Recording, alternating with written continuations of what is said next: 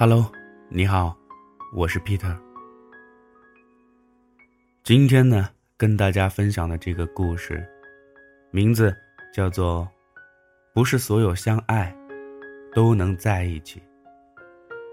其实呢，这是一位听众向我咨询的问题。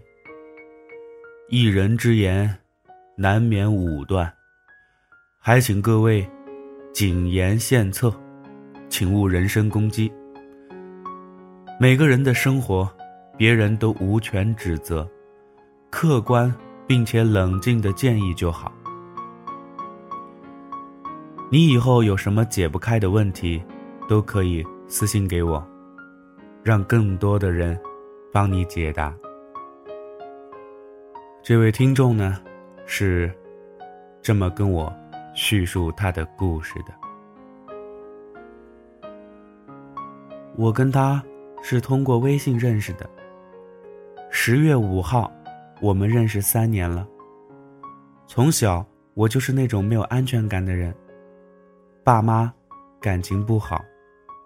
在我十三岁的时候，我妈就死了。我爸再婚，后妈对我也不好。认识他时，是我人生的低谷期。爸爸生意不顺。家里逼婚，是他陪我走过来的。可是他不知道我家是干嘛的。后来，为了我爸的生意，我答应我爸安排的结婚。可是结婚的时候我没有告诉他，结婚之后，我才跟他说了。他哭了很久。后来。为了我的幸福，他退出了。他说：“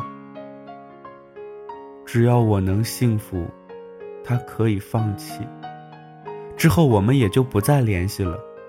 再后来，是我被我老公家暴。在我住院昏迷的时候，我小妹打电话给他，他请了假，过来要带我走。可是我小妹没有带他去见我，因为我公公是有社会实力的，我小妹怕他受伤。等我醒来的时候，他回去了。他答应会等我两年，直到现在，他都还没有结婚。也是因为那次家暴，我彻底离家出走了。补充一句，嗯，他知道。我结婚也不打扰我的生活，我也本分的做着儿媳妇和妻子应尽的责任。我这样既是为了我自己，也是为了不辜负他。因为结婚之后，老公家里不同意我出去工作，我的零花钱都是娘家补贴给我的。后来我出来了，他们家也没有问过我。刚刚离家出走的那几个月。我身体不好，没有工作，生活费都是他给我打过来。可是，我老公不同意离婚，我不能跟他走，这样对他不公平，所以他直到现在还等着我。他是个高傲倔强的人，可是，他对我的好，只有我能体会得到。说了。Peter，您可能不信。其实，我跟他认识三年了，可是我们都没有见过面。他是延边大学毕业的，可是我，只是个初中毕业的。各方面的条件他都比我好。那次他过来，我小妹之所以不让他见我，也是因为我们之间的差距太大。妹妹不相信他对我是真的，我也不理解。我现在不知道该怎么办，是要继续这样的生活，还是放弃一切去找他？以上呢，就是这位听众朋友的咨询问题，想听听你的意见。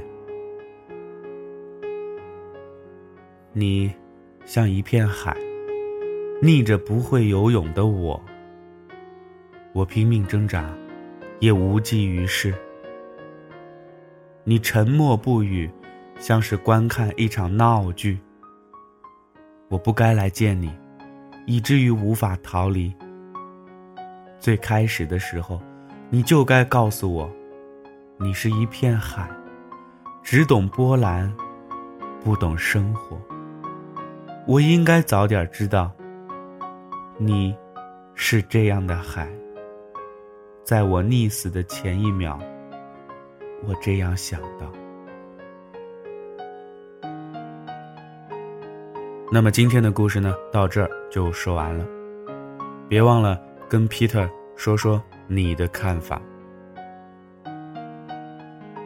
右上角添加公众账号，Peter 讲故事，回复栏回复关键词“帮助”这两个字。给你看这个听众朋友咨询的问题，我是 Peter，咱们明天再见。